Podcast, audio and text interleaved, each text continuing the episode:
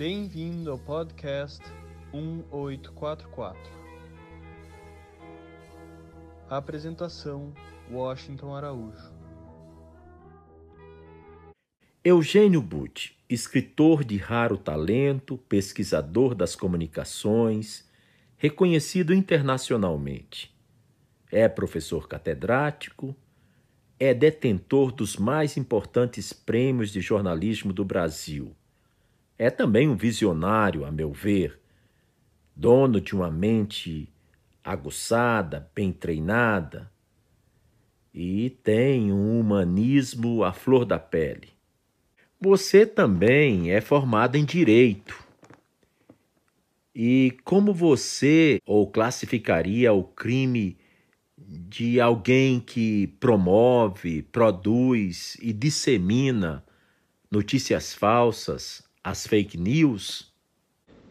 É muito difícil a gente ter uma tipificação no Código Penal ou mesmo ter a pretensão de tipificar no Código Penal o que pode ser o crime de produção e veiculação das chamadas fake news, porque qualquer um pode acusar qualquer outro de estar tá dizendo uma mentira.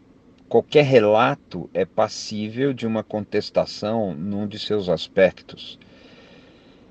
De forma que esse assunto uh, requer um exame mais demorado, um amadurecimento maior uh, do debate público e do, do, modo como as pessoas lidam com as novas tecnologias e tudo mais. Vai ser um processo muito mais complexo do que o estabelecimento de um crime preciso e de julgamento e punição em cima disso. Veja que toda ditadura, todo regime autoritário é, se baseia muito em acusar os adversários, os dissidentes, de mentirem para então persegui-los e condená-los e aprisioná-los, bani-los. Esse não é o melhor caminho nós precisamos entender, em vez de buscar uma legislação, que existe uma indústria de produção de desinformação, e aí dentro estão as fake news, e essa indústria, é, ela sim pode ser combatida em termos legais, porque ela incorre em diversas irregularidades. Uma delas é, são os negócios clandestinos, negócios ilegais. Ninguém sabe onde estão as pessoas que trabalham na produção de conteúdos fraudulentos. É, essas organizações provavelmente é, trabalham é, de forma oculta não pagam impostos, têm uma relação ilícita com organizações de extrema direita que agridem a democracia e querem revogar o Estado democrático de direito. Tudo isso está aparecendo no Brasil. A questão é antes política é, e depois é uma questão de combater organizações criminosas que entre outros malefícios para a sociedade, é, praticam esse que é o de disseminar a falsidade, a fraude, o discurso do ódio, caluniar e tentar desacreditar as autoridades, as instituições. E eu não me refiro a uma autoridade específica, mas todas as autoridades, inclusive a autoridade da ciência, a autoridade das religiões respeitáveis, a autoridade da universidade, é, dos artistas, tudo isso é destruído por essa avalanche de fraudes patrocinada por uma extrema-direita selvagem que recusa qualquer pacto de convivência com base na cultura da paz e é isso que nós temos que combater. A solução, portanto, é política. Como você analisa o papel das fake news na eleição do presidente norte-americano Donald Trump? certamente existe um papel relevante desempenhado pela indústria da desinformação na eleição de Donald Trump nos Estados Unidos em 2016. O alcance exato disso é ainda difícil precisar e talvez a gente nunca consiga ter respostas categóricas, mas nós sabemos, já há estudos, há conclusões, há dados empíricos mostrando que se alastraram informações com muito engajamento que carregavam mentiras. Por exemplo, dizer que Donald Trump tinha o apoio do Papa Francisco. Muita gente acreditou nisso. Por exemplo, dizer que Barack Obama não tinha nascido em território americano, não era americano. É, muita gente acreditou nisso. E também ficou demonstrado em trabalhos muito bem fundamentados que os públicos simpáticos à extrema-direita, portanto eleitores de Donald Trump, eram mais propensos a se engajar em fake news e a distribuir fake news. Isso não funcionava muito com os públicos mais simpáticos a Hillary Clinton. E também já há estudos apontando que a extrema-direita ou as organizações mais conservadoras, mais de direita, se beneficiaram e se beneficiam mais do que as de esquerda ou as democráticas do uso da, desse expediente que é a notícia fraudulenta, a falsa é, aparência de notícia e o conteúdo com intenções de fraudar. Isso favorece mais as organizações antidemocráticas. É, vem ficando cada vez mais consolidada essa evidência. Mas tudo isso ainda precisa de muito estudo e muita pesquisa, muita coisa ainda vai rolar. É claro que houve a veiculação de notícias fraudulentas nas eleições de 2018 no Brasil. E houve, tanto do lado dos que apoiavam a candidatura do PT, quanto do lado dos que apoiavam a candidatura eh, de extrema direita que acabou ganhando as eleições. Há dados mostrando que para a direita, também no Brasil, as notícias fraudulentas foram mais eficientes. Mas no caso brasileiro, esses, esses dados são é, não conclusivos até agora.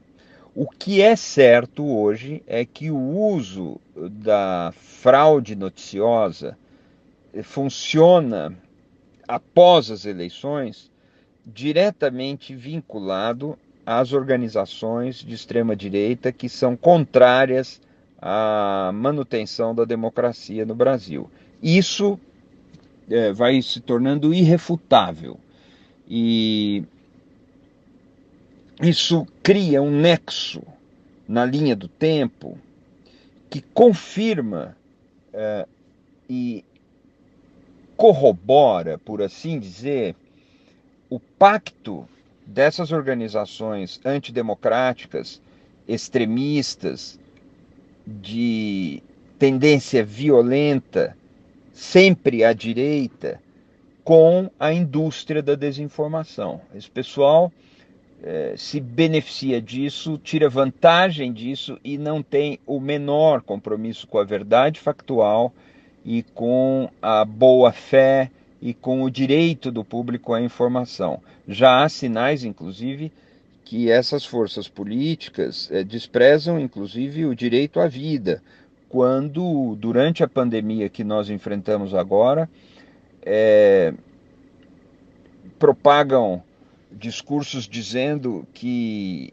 ah, não há gravidade nessa doença, é, dão exemplos muito nefastos de conduta que coloca em risco a vida das pessoas, como, por exemplo, promover aglomerações é, para fins políticos, é, passear sem máscara de proteção, é, ter contato físico tudo isso constitui exemplos que levam as pessoas a se exporem além do que seria seguro e leva a doença a se multiplicar, a se a evoluir numa escalada é, exponencial que pode levar, como nós já estamos vendo, a colapso de setores do atendimento de saúde no Brasil. Isso tudo indica, portanto, que existe uma identidade é, entre o desrespeito à vida, o desrespeito aos direitos das pessoas, o desrespeito especialmente ao direito à informação e a organização de extrema-direita violenta, com suas múltiplas facções, que apoiaram a candidatura eh, do atual presidente da República e que hoje eh, articulam as manifestações para enterrar de vez a democracia no Brasil. Há bem poucos meses, dois ou três meses, o Congresso Nacional Brasileiro criou uma CPMI, uma Comissão Parlamentar Mista de Inquérito, para tratar das fake news. Você tem acompanhado o trabalho dessa comissão parlamentar?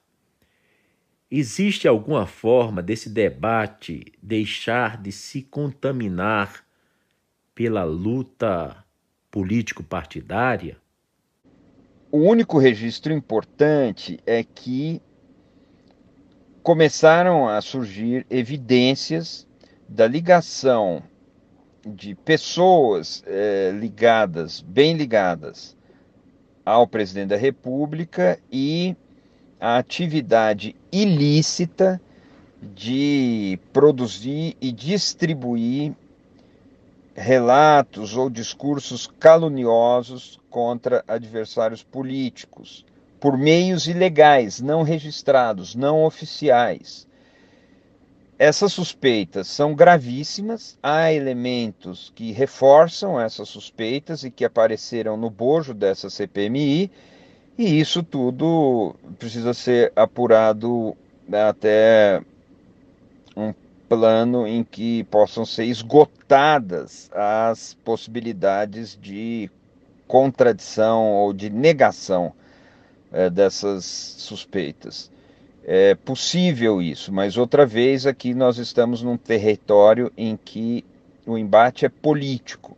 Depende do embate político o sucesso dessa CPMI. Eugênio, como poderia ser uma regulamentação mínima para as redes sociais, tais como Twitter, WhatsApp, Facebook, Instagram, porque, sem dúvida, vai precisar de alguma regulamentação, nem que seja básica, mínima. A única regulamentação cabível para esses monopólios globais, que são WhatsApp e Facebook, os dois uma mesma empresa, o Twitter, Google, Amazon, é, e outros, é uma regulamentação que quebre exatamente isso que é monopólio. Mas se nós olharmos em matéria de redes sociais, WhatsApp e Facebook, é, um mesmo grupo empresarial, um mesmo conglomerado, exercem monopólio global. Não há competidores para o poderio dessa organização, desse conglomerado. Isso desequilibra o funcionamento do próprio capitalismo. Não é por acaso que o mercado americano, em comunicação, mas não só em comunicação, ele vem sendo regulado desde os anos 30 do século passado, exatamente com o espírito antitrust, que é o propósito de impedir concentração de capital e concentração de poder, de voz e de comunicação no debate público. É, o espírito da legislação antitrust, que combate monopólio, é preservar as condições da livre concorrência no mercado e a diversidade de vozes. É, isso, reencarnado no século XXI, nos levaria a procurar quebrar esses monopólios dos conglomerados das super tecnologias digitais. Não foi por acaso também que Elizabeth Warren, que chegou a ser pré-candidata pelo Partido Democrata nos Estados Unidos à presidência da República, é, falou expressamente em atuar pelo Estado, pela lei, de forma democrática, para quebrar esses monopólios a quebra desses monopólios nos termos da lei, nas formas democráticas conhecidas pela nossa sociedade, é, pela sociedade internacional, deve ser feito é, em todos os países. A União Europeia vem procurando pautar esse debate e vem procurando estabelecer limites e estabelecer controles novos para esses super conglomerados que monopolizam esses mercados. Essa é a única via democrática e a única via de proteção da democracia que cabe quando estamos tratando de como lidar com esses monopólios globais. Como você analisa, interpreta, vê o reality show Big Brother Brasil, agora recém terminou sua vigésima edição anual e tem sido transmitido por duas décadas de forma contínua através da maior rede de televisão de canal aberto do Brasil, a Globo. Qual o seu pensamento sobre o BBB? Esses chamados reality shows que vieram para o Brasil, é bom a gente lembrar pela primeira vez, pelo SBT, muito tempo atrás, que fez A Casa dos Artistas, programa de enorme audiência, foi um grande sucesso. Eles hoje é, se mantêm resistentes na Rede Globo. E há outros é, sucedâneos que se diversificaram, nós temos isso com várias modalidades, mas é uma atração que correu o mundo e está em todos os lugares. Tem uma história, inclusive, interessante na indústria do entretenimento, vinda da Endemol, mas o que importa é que isso dá um passo a mais, uma numa escala a mais, num plano superior para a obsessão dupla de competição extremada e de exposição extremada das privacidades. Nós somos uma civilização do olhar obcecada por essas coisas. E quanto mais disso for oferecido, mais público haverá. Não há surpresa até aí. Eu é, fora isso, não consigo muito entender por que tanta fixação do desejo é, generalizado, o desejo das massas, por esse tipo de atração. Me parecia que depois de uma, duas, três vezes, o mais do mesmo se esgotaria e ficaria num plano modesto de audiência, de faturamento. Na Rede Globo, que é uma organização de muita competência, não foi isso que aconteceu. Ainda é um carro-chefe. Vamos ver quanto tempo dura, né? Eu não, não vejo é, como isso pode ser, do ponto de vista ético, melhor do que é um tipo de atração corrosiva, é, constrói pouca coisa, traz pouca invenção, uma crise de miséria da imaginação, mas é assim que, que funciona. Me preocupa muito mais, é verdade, o sensacionalismo policial, que é uma solução econômica, embora os anunciantes fujam disso porque não querem manchar a sua imagem com o sensacionalismo policial, mas isso ainda é um problema sério em todas as outras, quase todas as outras emissoras. E a Globo não faz isso, mas faz esses reality shows que são muitas vezes é, uma uma referência negativa, né? nos deixa desalentados. Nos fale sobre o debate entre o público e o privado, tanto no nível interpessoal, como também no nível governamental.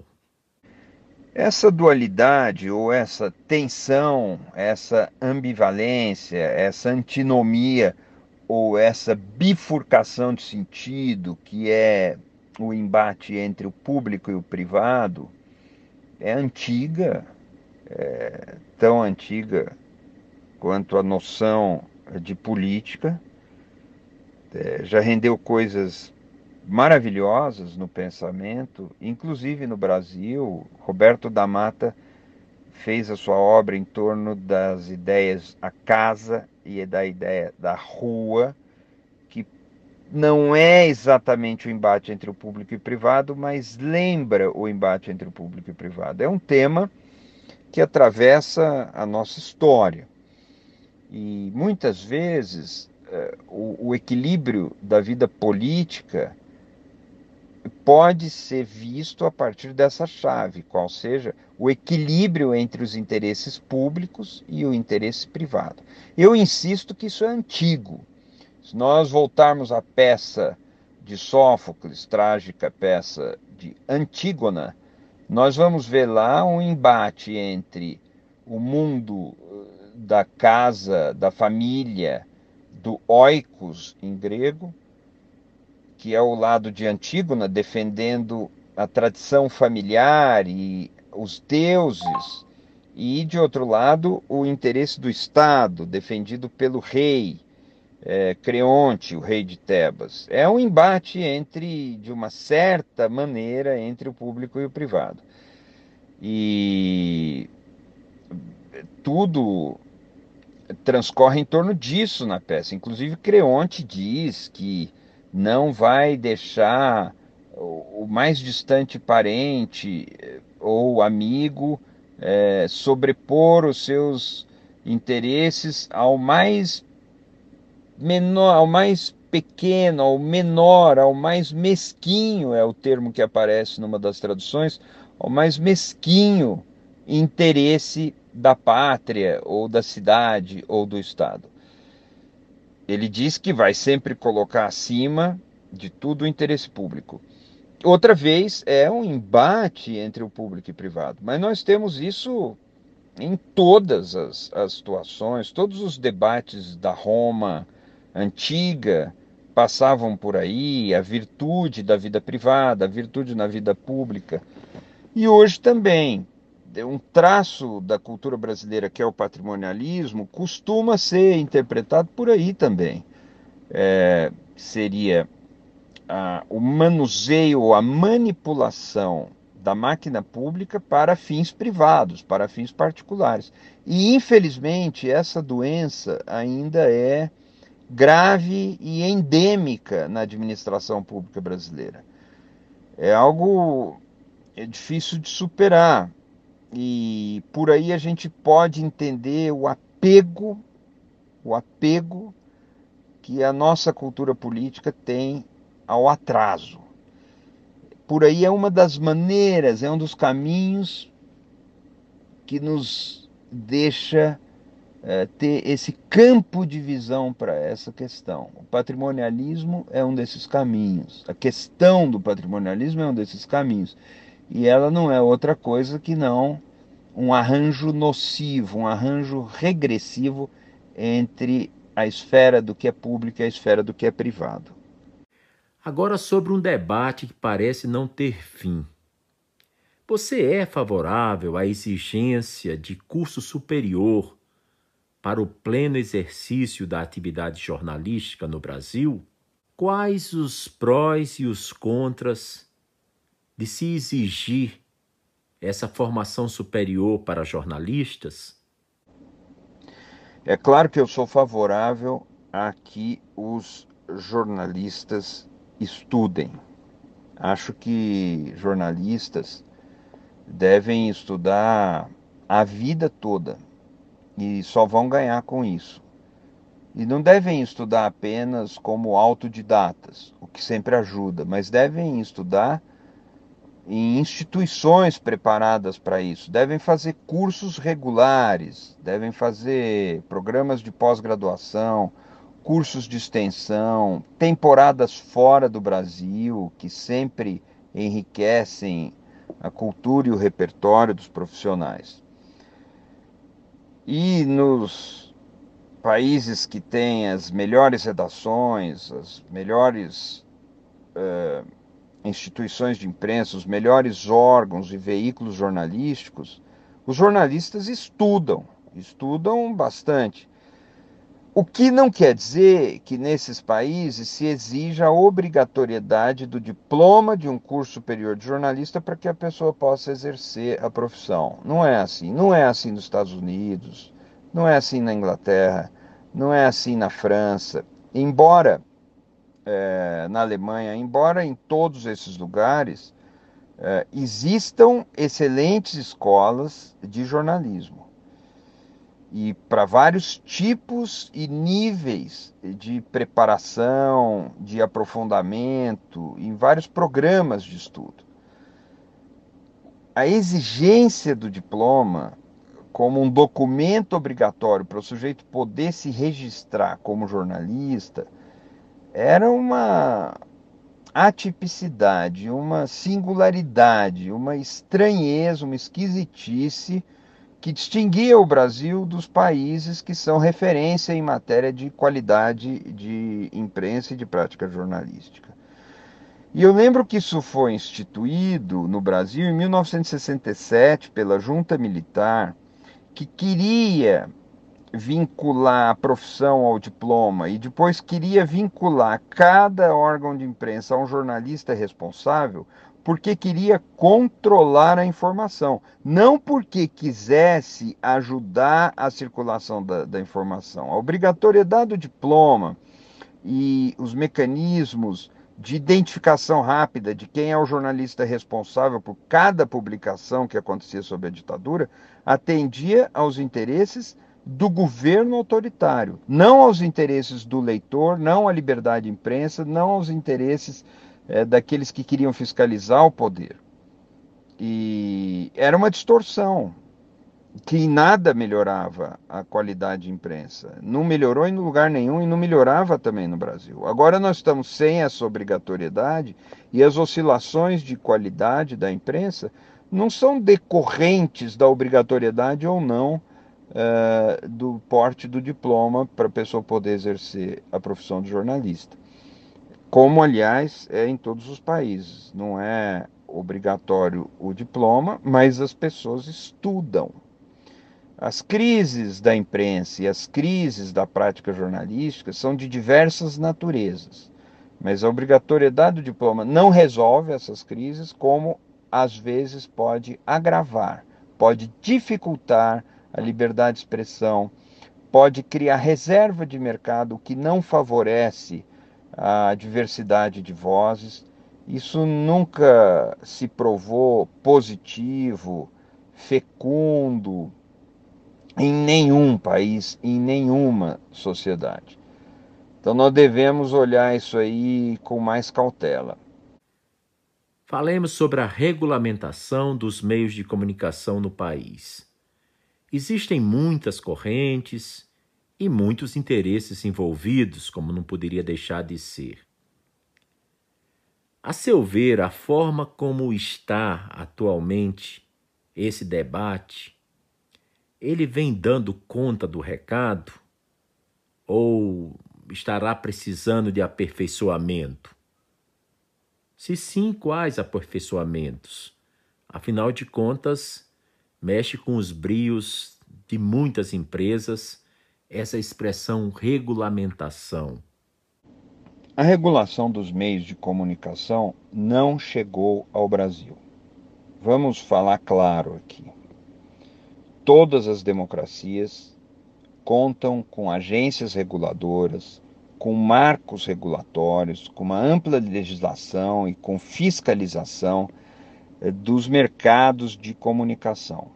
Isso vale para os Estados Unidos, isso vale para o Canadá, isso vale para a Inglaterra. Nos Estados Unidos nós temos a FDA, no, na Inglaterra tem a Ofcom, é, vale para a França, vale para a Alemanha.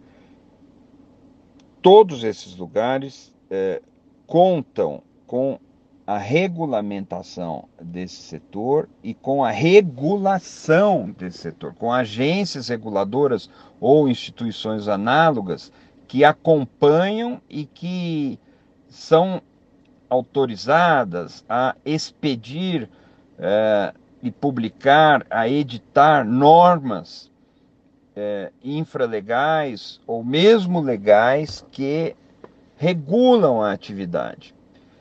É, o Brasil fez isso e não fez. Em algumas questões existe uma legislação, em outras não existe. Há um cipoal de dispositivos que às vezes são contraditórios. Existem arremedos de agências reguladoras, mas que na prática podem ser capturados por interesses de mercado e é uma confusão, infelizmente.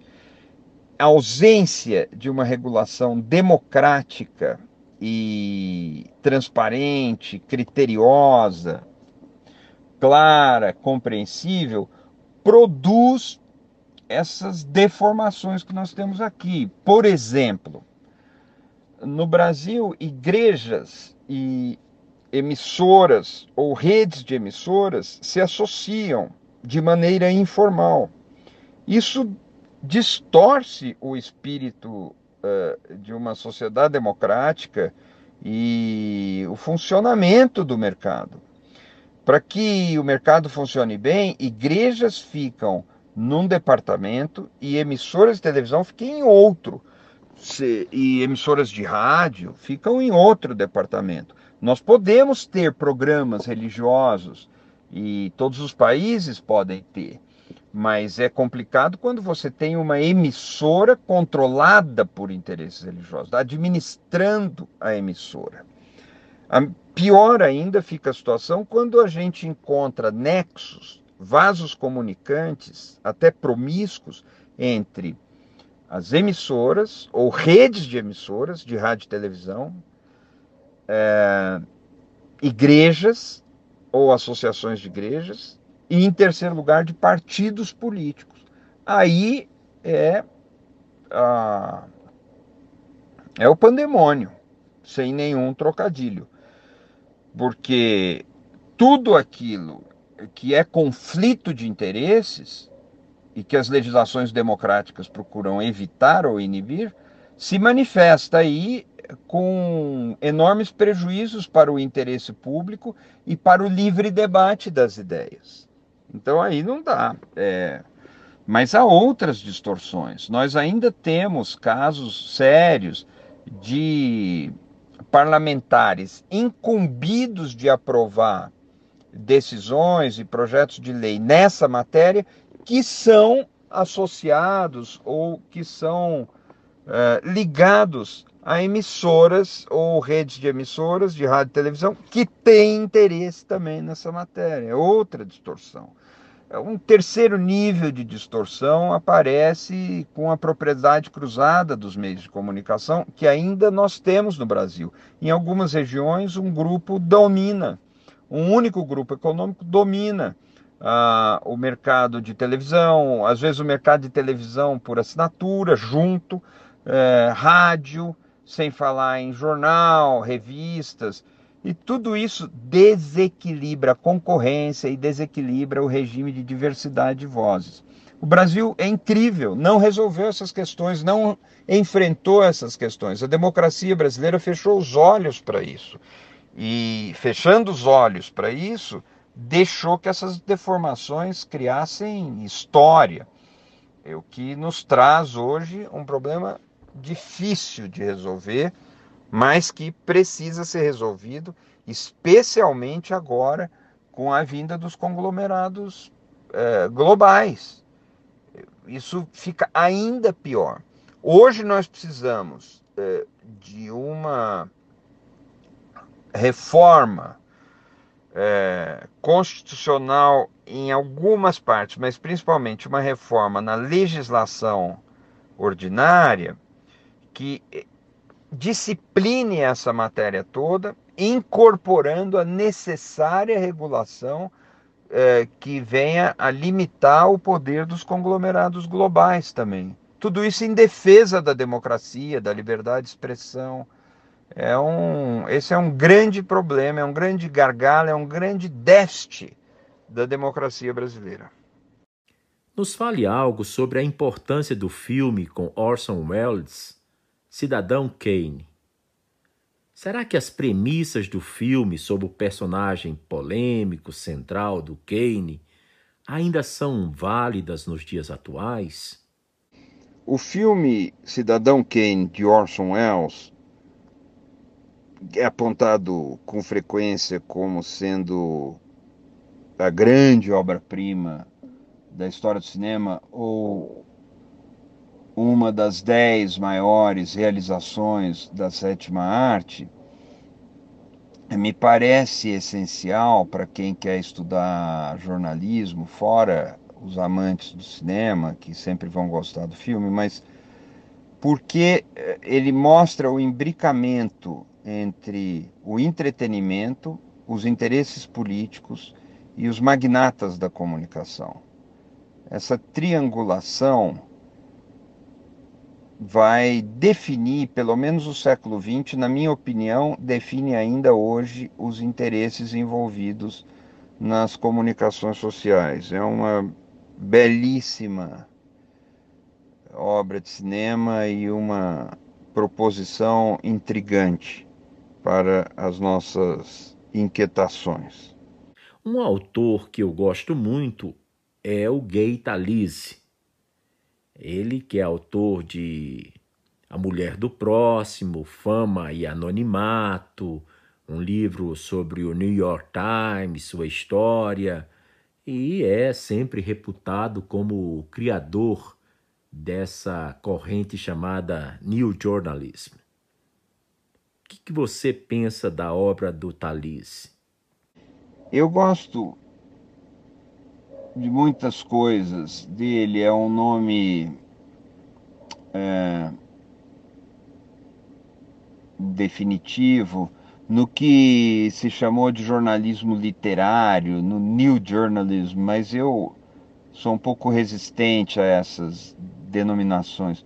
Mas de toda forma, você lembra Família Anonimato, mas é, existe uma biografia, entre aspas, do jornal da New York Times chamado Reino e o Poder, que nos ensina muito sobre o negócio da imprensa e as coisas que ele fez durante toda a vida. Ele escreveu recentemente, um pouco antes de morrer, um belo livro sobre um sujeito que era dono de um motel de beira de estrada nos Estados Unidos e, e usava esse motel para espionar é, os casais que que tinham ali alguns encontros amorosos. É uma obra polêmica, porque há uma contestação sobre alguns aspectos, mas é um, uma bela reportagem, muito bem sacada. Um, um grande jornalista. Que autores mais o influenciaram em sua formação? Eu não sei, assim, quais os autores que me marcaram. É mas esses dias eu estava pensando, teve uma pessoa que me marcou muito. É o jornalista Perseu Abramo. Ele que me designou para editar a revista Teoria e Debate, que estava sendo criada. Eu fui o primeiro editor dessa revista, era uma revista ligada ao Diretório Estadual do Partido dos Trabalhadores em 1987 e era outra coisa, era um outro país, o partido era completamente outra coisa também. E a revista funcionava com total independência. Basta pegar os números que a gente fazia naquele tempo. E, e o Perseu depois escreveu Orelha para livro meu e tive poucas vezes com ele, na verdade, mas ele já era um, um grande nome. Eu olhava para ele com enorme admiração e registrava tudo que ele falava. é uma pessoa que me ensinou e me ensinou sobre atitude na vida jornalística. Me marcou muito, aprendi muito com ele. Você leu de Euclides da Cunha Os Sertões, um clássico sem dúvida. Como você vê a Guerra de Canudos em nossa história? Qual o legado do Antônio Conselheiro? E, para concluir essa pergunta longa, o Euclides, em sua obra-prima Os Sertões, foi visto mais como escritor, como historiador ou como jornalista? A figura do Euclides me impressiona mais como jornalista, embora na versão publicada no, no livro haja alterações é, sérias em relação ao que ele publicava no jornal. A postura dele crítica em relação ao exército, em relação ao governo do Brasil na época, foi algo que se desenvolveu a posteriori, durante a cobertura. E aí ele tem uma guinada, mas é como jornalista, como observador da cena que a figura dele impressiona. O Euclides é, acaba se tornando uma figura é, identificada com o marxismo. É muito interessante a biografia dele, mas ah, ali nos sertões, é, o que chama a atenção é a consistência da observação. Ele tem uma influência muito forte de um certo determinismo e algumas posições que depois seriam questionadas como um certo racismo também. Mas era o pensamento da época. É, como jornalista e como um jornalista que desenvolve uma narrativa factual com uma claríssima elevação literária, é que ele me impressiona mais. Que conselhos você daria a um jovem que em 2020 desejasse se tornar jornalista? Eu não gosto de dar conselhos. Acho uma postura temerária, porque o conselho precisa vir do discernimento do próprio sujeito, que vai é, sofrer as consequências e administrar os desdobramentos da atitude que vier a tomar. Agora, eu, como professor de uma faculdade que, entre os seus cursos, tem o curso de jornalismo, eu convivo muito com as novas gerações. E o que eu observo é que nós vivemos um período de imensas oportunidades para a criação de modelos de jornalismo. Isso não estava posto em épocas anteriores. Hoje, com um celular, conectado à internet, uma pessoa pode criar um jornal de influência nacional. Isso é uma oportunidade impressionante. E então, eu acredito que nessa época os jovens jornalistas precisam pensar em si mesmos não como futuros empregados de grandes organizações. Isso é uma possibilidade, mas não é a única.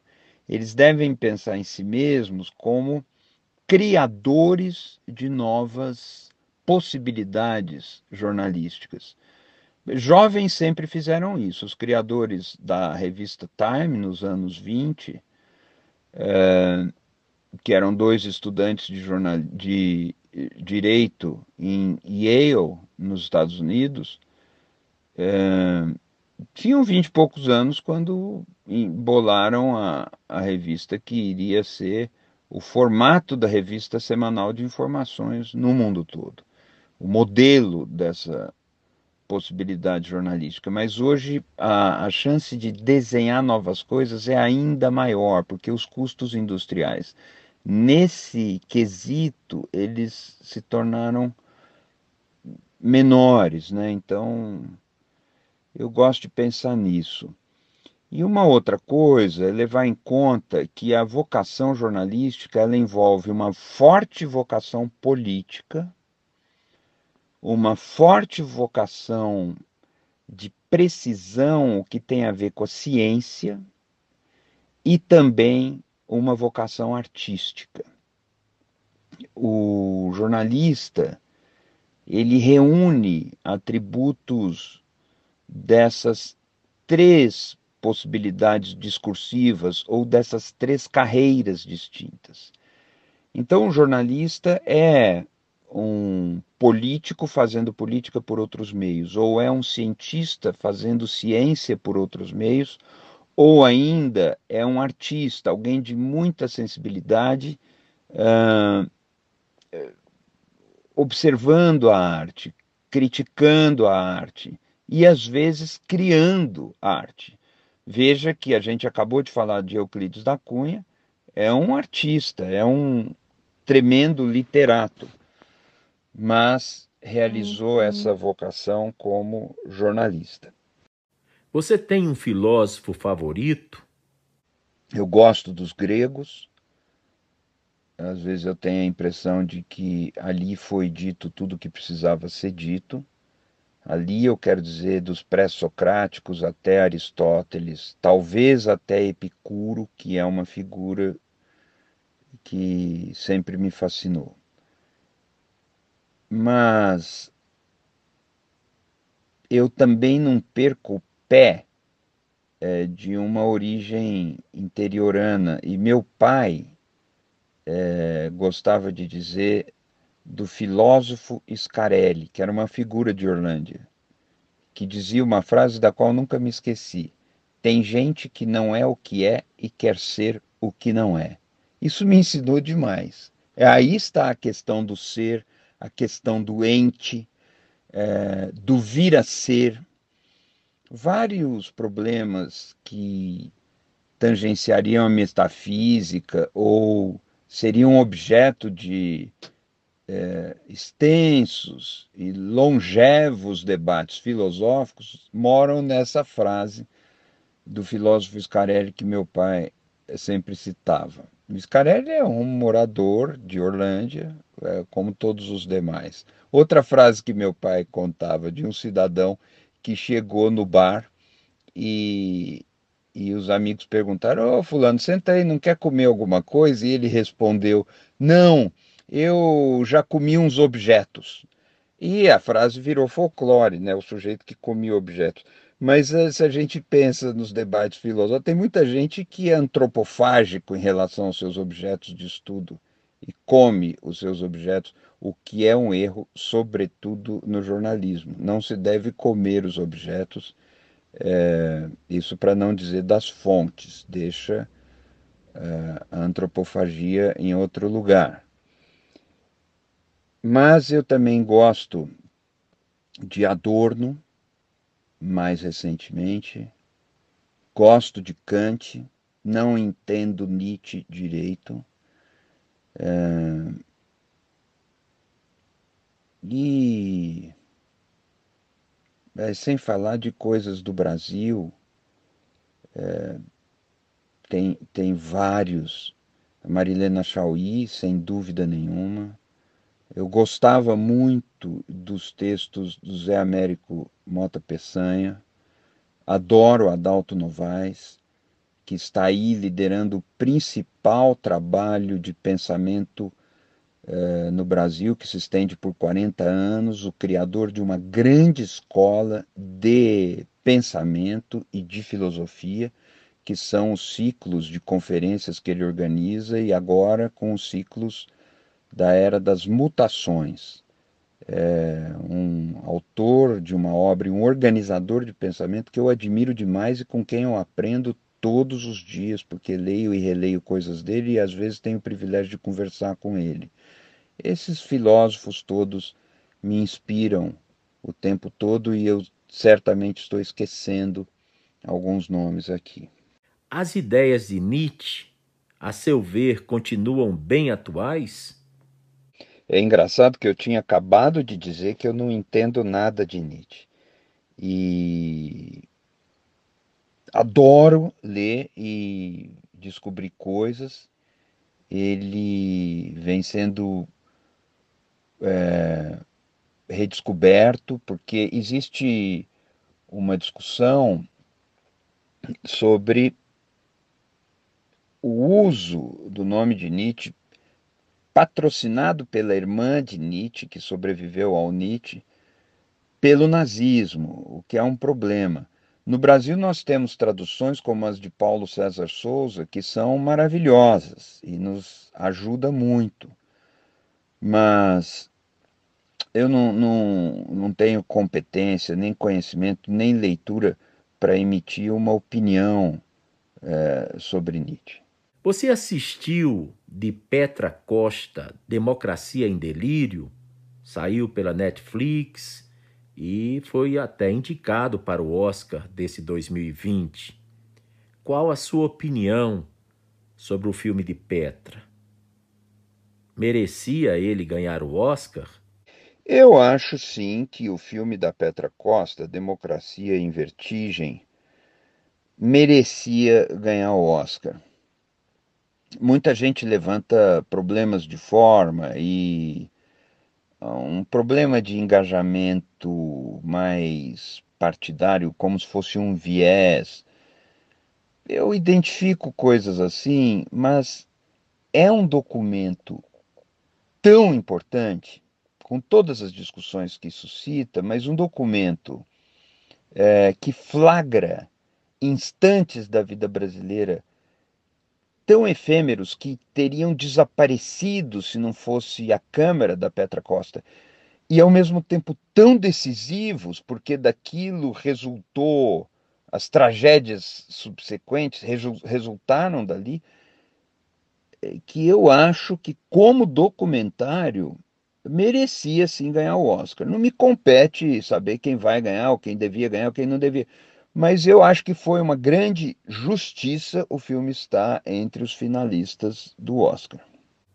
Você tem um poeta preferido? Se sim, compartilhe conosco alguma coisa desse poeta. Na música, quais as suas preferências? Quais os seus ídolos?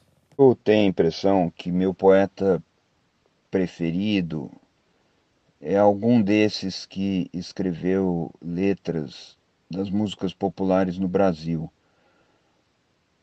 São muitas as passagens que uhum. ficaram é, como alicerces da minha maneira de ver o mundo. E aí, o Lupicínio, Vinícius de Moraes, é, Assis Valente. Eu gosto também das músicas, das formas como é, se combinaram a melodia, uma nota alta, uma nota baixa, uma frase mais lenta, um agudo que persiste, conciliado com uma letra que parece tatear uma esfera superior. É, isso sempre me agrada muito. Um exemplo é o verso do Chico Buarque, como andar com os pés no chão. Quando ele fala do chão na bailarina, ele desce a escala e a nota mais grave da melodia é o chão.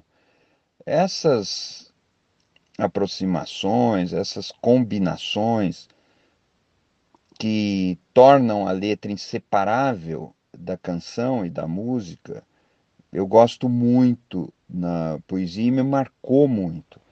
Eu gosto também do Mário Faustino, é, tem uns versos, não logrou firmar o nobre pacto entre o cosmos sangrento e a alma pura, porém não se dobrou perante o fato. Isso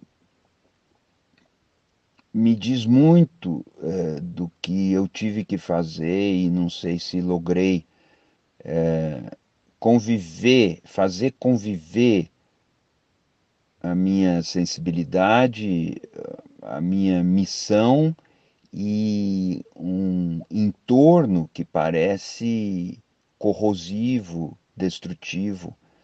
É uma dificuldade. A maneira como o Mário Faustino sintetiza isso também sempre me comoveu. Ou Carlos Pena Filho, entrar no acaso e amar o transitório. Eu adoro. É, e coisas novas também, mas é difícil dizer. Eu acho que o verso do Caetano, Eu sou neguinha, é uma coisa impressionante para mim, porque nesse verso se diz tudo, né? Nós temos que rejeitar a condição é, de sermos homens masculinos, machos, e rejeitar a condição de sermos brancos, porque nós não somos. Nós não somos nem esse macho violento da história do Brasil e, e não somos brancos.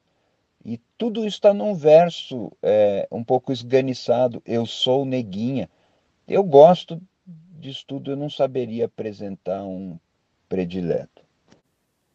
Você integrou o Conselho Consultivo da Fundação OCESP que é da Orquestra Sinfônica do Estado de São Paulo. Nos fale um pouco dos seus compositores clássicos preferidos. Eu ainda sou do conselho da USESP. Acho que ali eles fizeram um ato de caridade, porque eu não entendo é, de música erudita, eu mais, mal, ou de música clássica também mal consigo distinguir uma nona no não a nona de Beethoven, mas a vibração de um acorde com uma nona é, mal consigo distinguir quando escuto. É, não tenho formação musical, é, não sei ler uma partitura, e isso limita muito, muito, muito. Acho que a, educação musical deveria ser muito mais intensa do que é. Limita muito a nossa condição é, de apreender e de navegar nessa linguagem.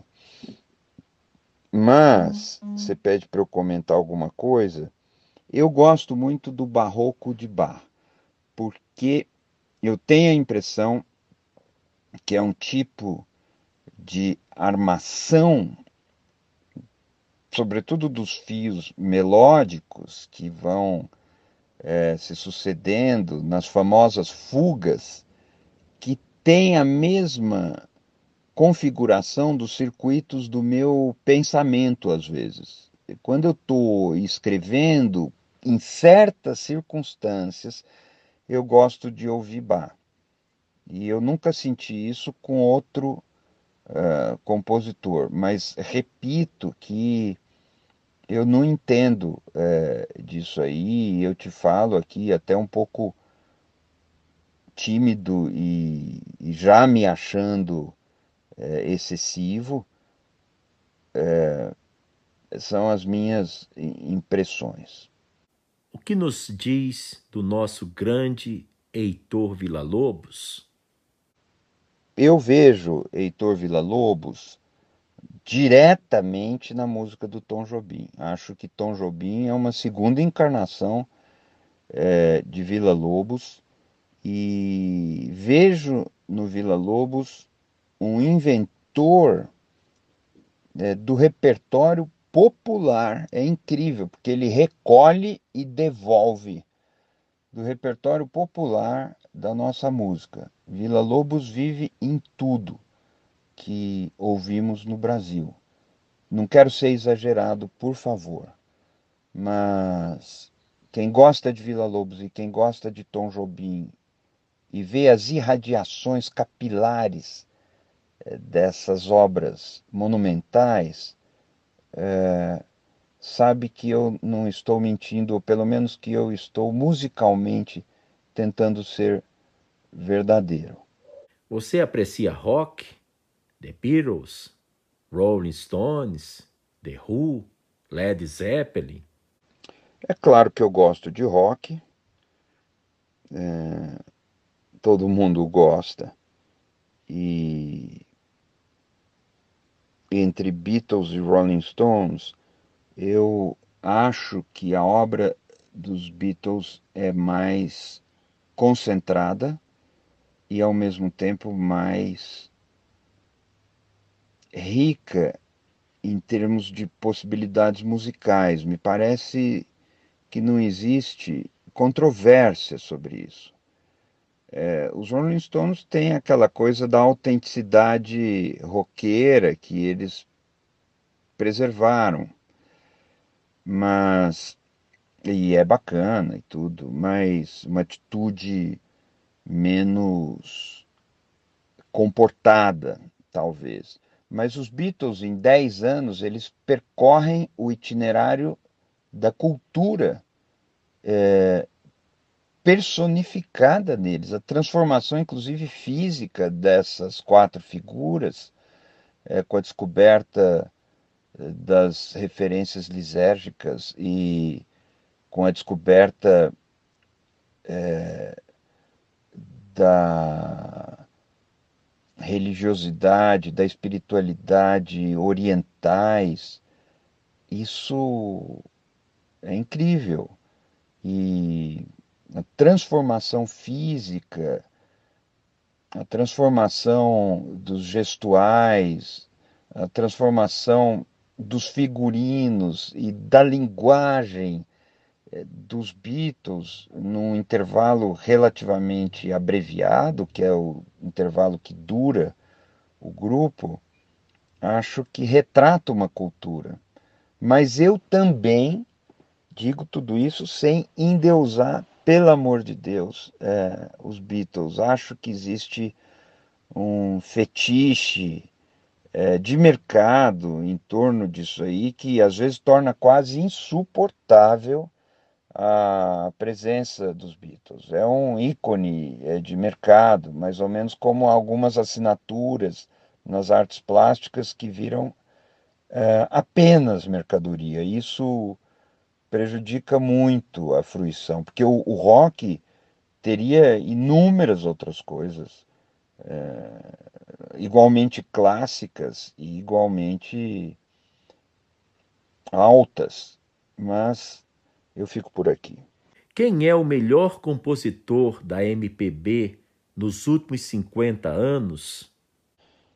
É, certamente é, os nomes de Tom Jobim com é pau, é pedra, é o fim do caminho, é uma, uma das principais coisas já feitas na música brasileira, é precisa estar tá aqui. Embora o, o Tom Jobim também tem uns versos que fala de você nesse vestido, excita minha libido, uma coisa assim que eu não digo que seriam versos é, felizes, primorosos, acontece.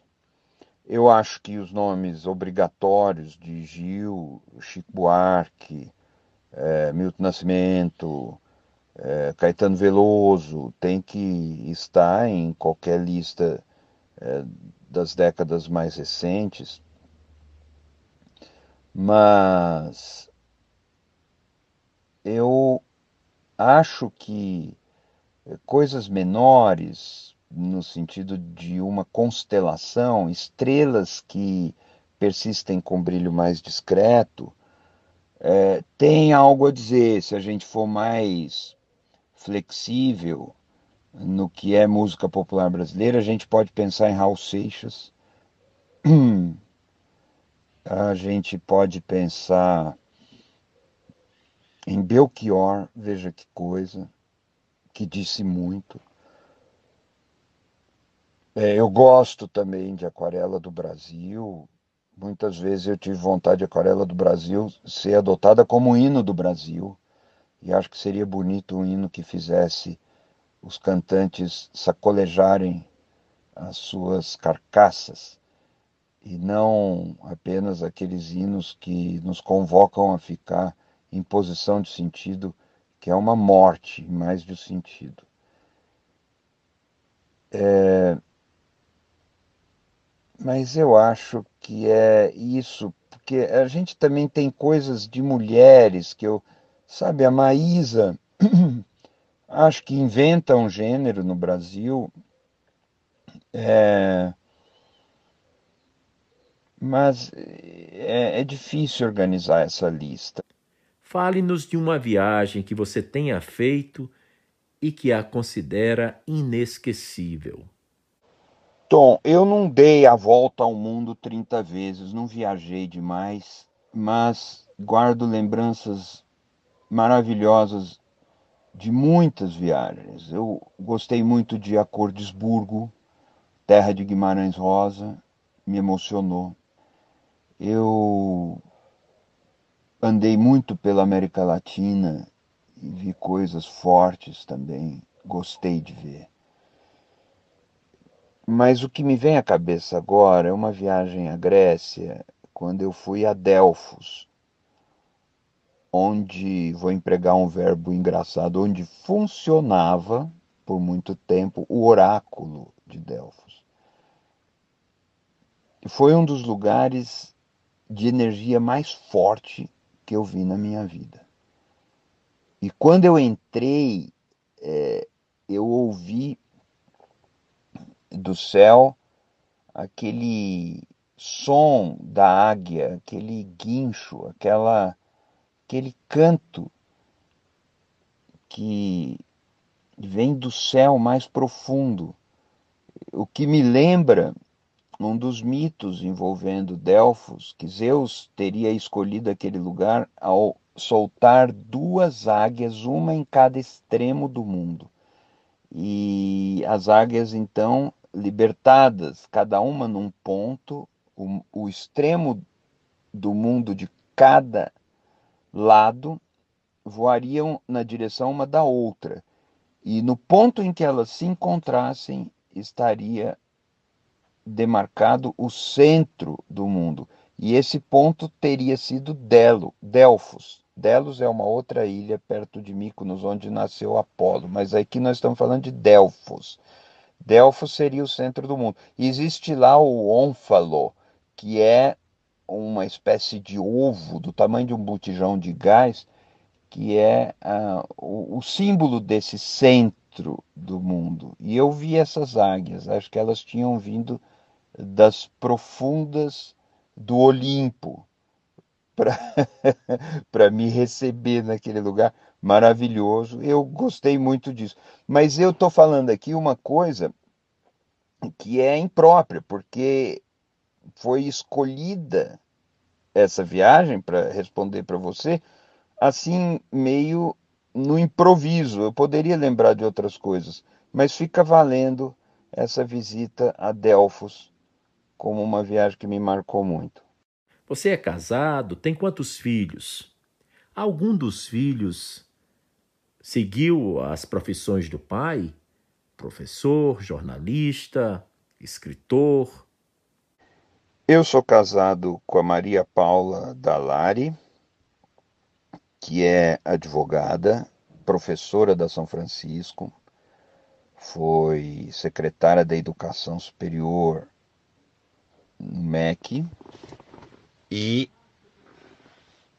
é, nós temos dois filhos, o Mário da Laributi, que se formou em Direito e se formou em Jornalismo, como eu, e exerce a profissão na área da comunicação, é um profissional que trabalha bastante com redes e com a comunicação em redes. Ele trabalha na Edelman, que é uma agência de comunicação corporativa, de, com escritórios no mundo todo. E a Marta da Laributi, a nossa filha mais nova, é, ela é arquiteta, formada na FAO, seguiu a profissão do tio dela, o Ângelo Butti, que aliás foi professor dela, e hoje a Marta é arquiteta em Zurique, na Suíça, é, e ela vive lá, onde é casada com o Guilhermo Durig, um suíço maravilhoso, fala muito bem o português é, que também é arquiteto. Você escreveu quantos livros até o momento? Eu tenho participação, Tom, em dezenas e, e dezenas de livros, com artigos escritos, é, capítulos de livros, é, como todo professor universitário, nada de excepcional aí. E eu escrevi é, livros meus, uns 10 mais ou menos, não são muitos. E organizei alguns outros também, mas é mais ou menos por aí. Em plena pandemia do coronavírus, do Covid-19, todo mundo trancafiado em casa, porque é a única forma segura de nos proteger do contágio desse terrível vírus. Você tem aproveitado o confinamento e está escrevendo algum novo livro? Sim, eu estou trabalhando em projetos, finalizando textos, algumas coisas estão na editora, mas eu não gosto de falar é, disso antes de acontecer, fica presunçoso. É, enfim, mas estou trabalhando em, em mais de um projeto e dois deles estão prontos, estão em editoras. E assim a vida segue. Para citar aqui um grande ídolo que eu tenho, que é o Ricardo Couto, maravilhoso, talentosíssimo jornalista, um farol da nossa profissão. Ricardo Couto, que sempre é, gosta de repetir: vida que segue. E assim vamos nós. Como é que você visualiza o mundo depois da pandemia do coronavírus? Eu tenho pensado muito nisso, sobre os cenários que sobrevirão ao evento da pandemia. Estou até precisando elaborar um texto a respeito para um trabalho na USP não sei se eu conseguiria indicar uma tendência, mas eu vou repetir um bordão: o mundo não vai ser mais igual. Nós vamos sair disso é, com uma marca permanente. Vai ser uma mudança de curso. Em alguns campos vai ser para pior, em outros vamos esperar que surja alguma semente ou alguma algum adensamento de projetos solidários, mas eu tenho dúvidas a respeito. Eu sou um pouco pessimista com o que vem por aí. A criança Eugênio teria orgulho hoje do professor, do jornalista, do pesquisador, do escritor Eugênio Butti? Tom, eu não sei se o, menino Eugênio Butti é, teria orgulho daquilo em que ele acabou se convertendo. Eu gosto de pensar na vida como uma linha reta. Eu gosto de pensar que a gente, olhando para trás, enxerga uma linha reta, clara, sem pontos ou trechos que nos envergonhem, seja no início, seja no fim da linha. Olhando a linha a partir do começo, não é bom quando surgem ali alguns segmentos manchados de vergonha. Mas olhando a partir do fim também, em retrospectiva, outros trechos podem nos envergonhar. Eu acho que eu hoje não me envergonho de coisas que eu fiz e acho que não desonrei a criança que eu fui. Mas se eu tiver mais alguns anos para viver e fazer coisas, acho que podem vir trabalhos até melhores e prazeres até mais sublimes do que os muitos que eu tive e dos quais eu muito me orgulho nessa minha vida. Nós só temos a agradecer por essa entrevista, que certamente se transforma desde logo num presente fantástico a todos aqueles que se interessam por essa coisa chamada vida pensante. Meu caro Tom, é claro que eu, depois dessa longa entrevista, só posso me traduzir aqui numa mensagem de agradecimento a você, em primeiro lugar, que é tão generoso comigo, e aos nossos ouvintes que nos acompanharam e me prestigiaram demais com a sua atenção e com a audiência. Foi uma experiência muito gratificante, pela qual eu sou apenas gratidão e espero ter contribuído de alguma maneira com mais esse tijolinho na bela construção da sua trajetória de comunicador e de pensador. Muito, muito obrigado e tudo de bom para você e para todos que nos acompanharam. Muito obrigado, Eugênio. Esperamos futuramente voltar a entrevistá-lo.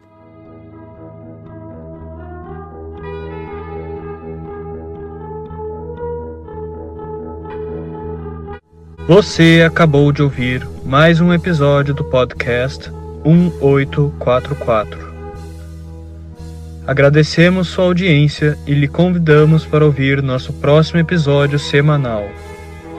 Apresentação e comentários: Washington Araújo. Trilha musical composta por Ian Garbinato. Vinhetas: Diogo Garbinato.